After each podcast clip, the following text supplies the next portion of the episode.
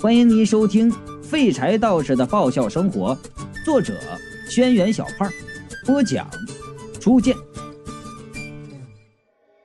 我打量着女鬼说：“就是这东西附在张家燕的身上的。”冯丽呢辩解道：“可是我们明明把碟仙送走了呀！”说完呢，指着影像说道：“不信，你们看。”这说话间呢。那些人就已经问完了该问的问题了，齐声就说道：“啊，恭送碟仙回府。”几个人齐齐的就喊了几声，指尖的碟子也慢慢停止了转动。走了，走了吧？能松手了吧？严浩谨慎的问：“碟仙，碟仙，你还在吗？”碟子一动不动。碟仙大人已经回去了。张家燕说着，抽回了手，其余四个人也抽回了手，说说笑笑的收拾东西。走了走了，回家了。请完鬼的几个人啊，是说说笑笑的往回走。影像上的人皆是一副如释重负的样子，我们几个人看到呀，却感到脊背一阵发凉。那女鬼根本就没走，她依旧站在原地。早已经失去血色的脸，面无表情，冷冷的望着五个人，然后悄无声息的跟了上去。他他他骗我们！冯丽看的是站立起来，抱着自己的胳膊惊叫道：“他没走，他骗了我们！”我说道：“你们看不见他呀，就就想当然的认为他走了，这也太傻了。”你们不知道所谓碟仙真正的模样，又怎么会认定那东西是仙，对你们怀有善意呀？三娘收起玉盘，人要有自知之明，就会敬鬼神而远之，不随便招惹能力以外的东西。我听三娘这话说的有道理啊，也叹了口气，接话就道：“三娘说的有理。”阴阳两道本就互不相涉，他死他的，你活你的，平时也没什么接触的途径，两边人都过得挺好的。可现在人家死的好好的啊，你非把人家招过来拿碟子给人能比划着看，你这不是犯贱找抽吗？恰巧碰见个死的怨气大的一肚子火，人家平时身边就同等级的鬼打也打不过，正好你们一个愣头青就撞上来了，不打你们撒气找谁呀？冯丽也不知道啊，是被我训的害怕了呀，还是咋的？就小声的哭了起来。我就说了：“行行了，行了，行了，这事儿都过去了，你们也安全了，就当个教训吧。以后啊，好好学习，争取做一个像我一样啊有有文化的人，好好过自己的人生，别再招惹那鬼啊神的了。”然后啊，扭着头我就对三娘说：“是吧？”三娘是没吭声啊，看着我笑。红润的嘴唇微微的翘起。哎呀，我突然想起来，刚才他说看见女鬼跟我回家，他心里不高兴了，心里忽然哎又荡漾起来了。啊，有股名叫做爱情的感情从我的脚后跟发芽了，冲到胸口，蔓延到脖子，烧得我那脸通红的。为啥不高兴？哼，嫉妒呗。为啥嫉妒？喜欢我呗？为啥喜欢我？这不是当然的，我长得帅，性格好，有文化，还是啊马氏广告公司的老总，人见人爱，花见花开，车见车载的。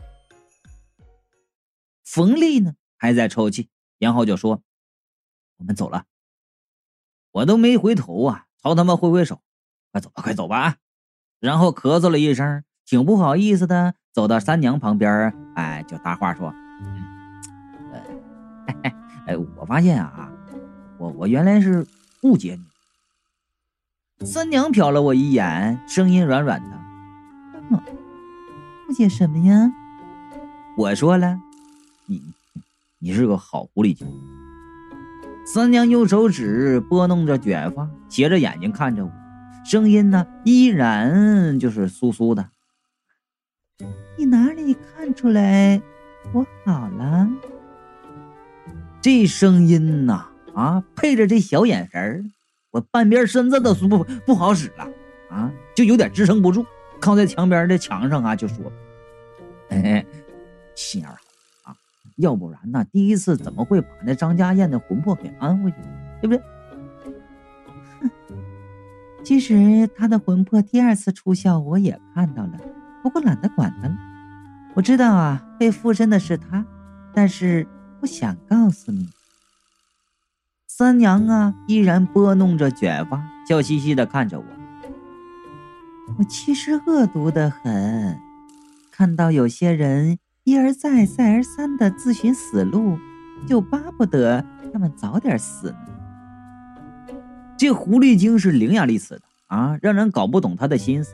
我一时被他给堵住了，不知道说什么，哈哈的笑了两声，就说道：“啊啊，哈哈你那那哎，你那盘子挺厉害的。这个呀，他扬起了玉盘，就笑道：这东西呀，是我从一个道士那里抢的。抢的？我愣了，别以为我是什么好人。三娘朝我抛了一个媚眼儿，转身回屋了。我是个强盗啊，傻道士！以后被我抢的时候，有你哭的。我心想：你你你你客气啥呀？啊，要想抢哥，跟哥说啊，要啥，哥有就拿出来，就随便给你抢；没有的话，我砸棺卖铁，我都弄回来给你抢。这个狐狸精。目的不单纯呐，貔貅冷冷的道：“别被迷惑了。”我也想了一下，哎，我就觉得呀，他那目标应该还是我，对不对？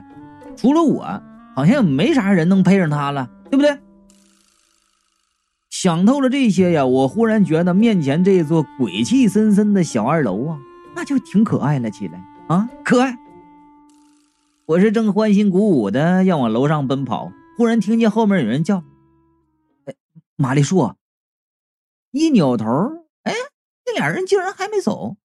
冯丽站在远处，啊，那严浩那小子就跑过来说：“我们忽然想到一件事儿，什么事儿啊？”我就问：“上次你赶我们走以后，胡雅婷就离开了，并没有和我们一起玩那第二次碟仙啊？”他顿了一下说。如果这次事件是因为我们第二次玩碟仙引起来的，为什么胡雅婷也会失踪啊？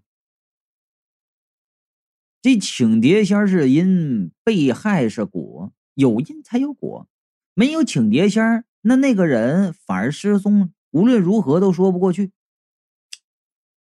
于是啊，我就和严浩就约好了，第二天呢去他们学校啊，去查那胡雅婷的资料去。进了屋，我瞟见那男人头在冰箱外边就转悠啊，那姿势、那神态啊，酷似强子家正发情的那个贵宾狗似的。哎呦，小姐，我不是坏人，哎，你开开门，我我们互相了解一下。我就说了，哎，你干什么呢？我我我我想约他出来看星星，看月亮。男人头说。可是小姐说冰箱的温度有利于保鲜美容，不愿意出来。哎，你你你你闻到什么味儿没有？我一边听他说呀，一边打开冰箱看了一眼冰箱里边，马上就甩上门。那女人头都他妈臭了啊，烂的都都没形状了，这是。隔着一层冰箱，女人头的声音闷闷的就传出来了。觉得这里的温度和老王家好像不太一样。废话呀，那那当然不一样了。这这这这这这是高科技，这不信你你你你出来待上啊，待上个三十年也臭不成这样。折腾了这些天呢，我这好不容易睡了一个好觉，早上起来呢。只神清气爽的骑着自己的那个那个车啊，直奔冯丽他们学校就去。这要是说呀，就这几天我还真就没骑的这么悠闲啊！路边的景象是尽收眼底，我还能看见啊，我前一阵贴着那个骚猪的广告呢，有的被撕了，有的被同行贴的新广告给盖上了。还有撕一半的。那糟猪的条子是随风飘舞，就像是寒风中摇曳的百合花一样。路上一辆大奔，嗖的一下就奔到我前面，司机探出脑袋就叫：“叫你牛逼，叫你牛逼啊！自行车了不起呀？这这太傻了，这人神经病这是。”我同情的看着这兄弟。要说这去的早，不如去的巧。哎。赶过去的时候，正巧放学了。我远远的就看见冯丽和严浩俩人背着书包，有说有笑的从那学校里就走出来。我迎上去就说了：“不好意思，来晚了。”那俩人看了我一眼，绕过我走了。这、这、这、这什么反应啊？我拍着严浩的肩膀就说道：“哎、哎、哎，我来的是晚了点你也不必这态度吧？”严浩奇怪的看过来。你是谁呀？啊！我愣了，我我玛丽树啊，我不认识你。然后说道：“我就没搞明白这是什么状况啊！”我就说了：“呃，不是这个，昨天不是和你说好了吗？让我来这里查胡雅婷的事吗？”一旁的冯丽瞪大了眼睛：“胡雅婷是谁？”哎，这就怪了呀！这俩人都给我装傻是吧？我就说，哎，你们这不装不认识我也就算了，用不着装作不认识胡雅婷吧？那不你们同学吗？什什么胡雅婷？冯丽皱着眉说道：“我们班上没有这个人。”我不清楚他他们葫芦里到底卖什么药啊？我就问，你们这是想干嘛呀？前几天的事儿，你们这一网上全忘了。前几天，严浩就问：“什么事儿啊？”“啊，就是你们请碟仙的事儿啊。”我是三言两语把事情经过说了一遍，俩人的表情是越来越奇怪了。张家燕确实杀了赵姨，但是陆林也出车祸是没错。严浩说：“可是我没有请过碟仙。张家燕杀人是因为他疯了。”陆林出车祸是意外，我们班上没有叫胡雅婷的人，我也不认识你。冯丽盯着我，你没事吧？我有有事的是你们吧？他们的表情全然不像在演戏，我有些奇怪了，你们这什么意思啊？冯丽言浩啊，那这是怎么了？一个抱着作业本的中年女老师就走过来了，冯丽指着我，老师。这个人非要说咱们班里有一个叫做胡雅婷的人。啊，你好，我是高二三班的班主任。那女老师用一种看骗子的警惕眼神盯着我。我们班没有叫胡雅婷的，啊，请不要骚扰我的学生。这回轮到我惊讶了，我愣愣的看着他们。这怎么可能啊？哎，不信你看我的名单啊。女老师把作业本往前一递，最上面放着就是高二三班的名单。我一个一个的看下来，竟然没有胡雅婷。你信了吧？冯丽、严浩瞟了我一眼，走了。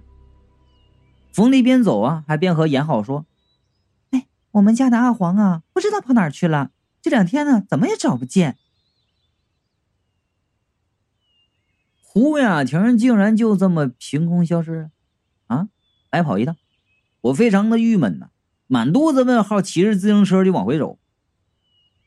等骑着我的小车子回到小二楼，还没等刹车呀，我脑子是嗡的一声，险些从车子上就摔下来。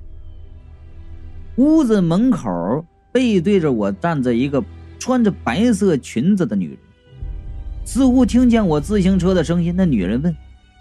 你好，是房主吗？你这房子要出租？说着呀，他就转过了身。第四章，美女与雷迪嘎嘎。那女人转过头，自从看到胡雅婷穿着一个白色裙子晃来晃去，我对白色裙子就很有阴影。眼下呀，又看着一身白裙的女人站在那里。脑袋里条件反射就想到胡雅婷，张嘴就道：“呼呼呼呼！”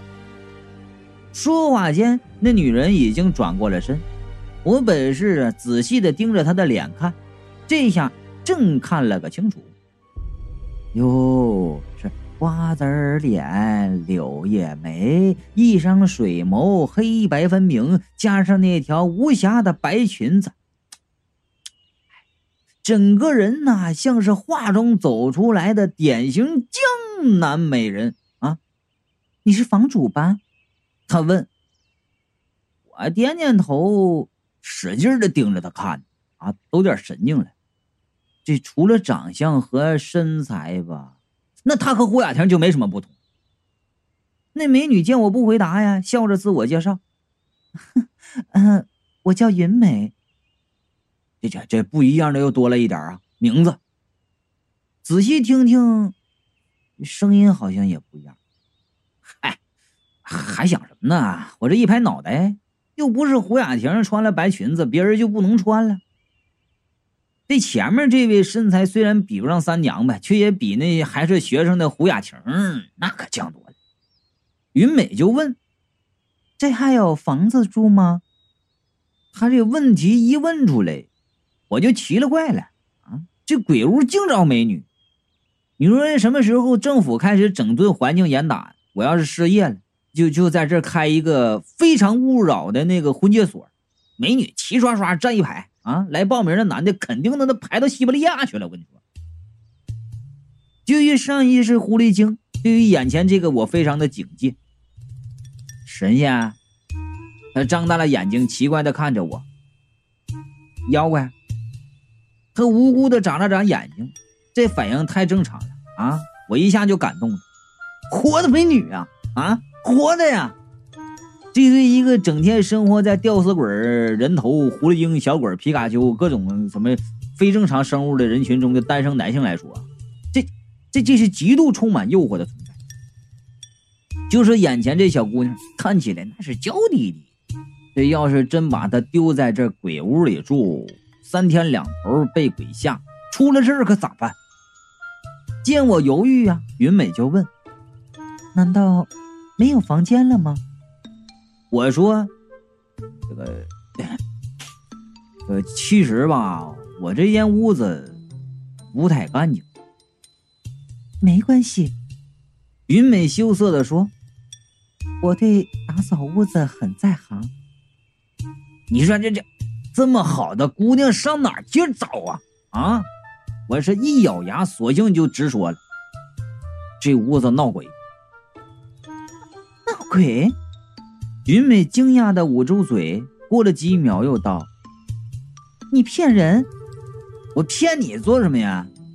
你要是不想把房子租给我，可以直说。”云美轻声的道：“用不着说这种假话唬人。”我就说了，啊，不过这鬼都挺好的。那不如这样，云美说：“嗯。”你让我住上一晚，若是我没事儿，你就租给我房子。我本就担心呢，说了实话就给他吓跑了。听他这么说，更是求之不得了，连忙我就同意了。云美进屋转了一圈，指着二楼的主卧，他他就说到了：“就这间吧。”我呀，本就担心说了实话他会跑。听他这么说，更是求之不得呀！连忙我就同意了。云美进屋转了一圈，指着二楼的主卧就说道：“就这间吧。”我本来就担心呢，他跑到吊死鬼那间，见他挑了一个清静的屋子啊，甚是开心。然后呢，就帮他打扫了一遍，然后啊，就跑下楼抱了被褥，打算往楼上跑。一圈忙完。天也黑了，云美说了一声她要休息，就关上了门。我呀，怀着忐忑的心情在门口站着。我是打心眼里希望云美能住这儿啊，那个同种生物居住在一起才有安全感。要是第一天她住着没事哎，那就说明他能和这些鬼呀和神啊相处。哎，我就把房子就租给他。今天晚上啊，谁也别想骚扰他，啊。谁敢吓唬他，我就跟谁急。我刚下定决心，一扭头，看见旁边一条红舌头，那吊死鬼啊，就站着指着门就问我：“想进去？”嗯，我点头。这吊死鬼啊，是一扭头就要往里冲。那我要去打个招呼，呃以后好好相处。打个屁招呼啊！啊，怕的就是这个。我一把揪住吊死鬼的舌头就往外拉。不不不用打招呼。吊死鬼用那双死鱼眼不爽的看着我，无敌嘛。然后啊，就飘回了自己的屋子。想了解更多初见有声作品或提前收听，可以关注微信公众账号“初见说书”，或者加初见的微信：一零三三三四六三五五。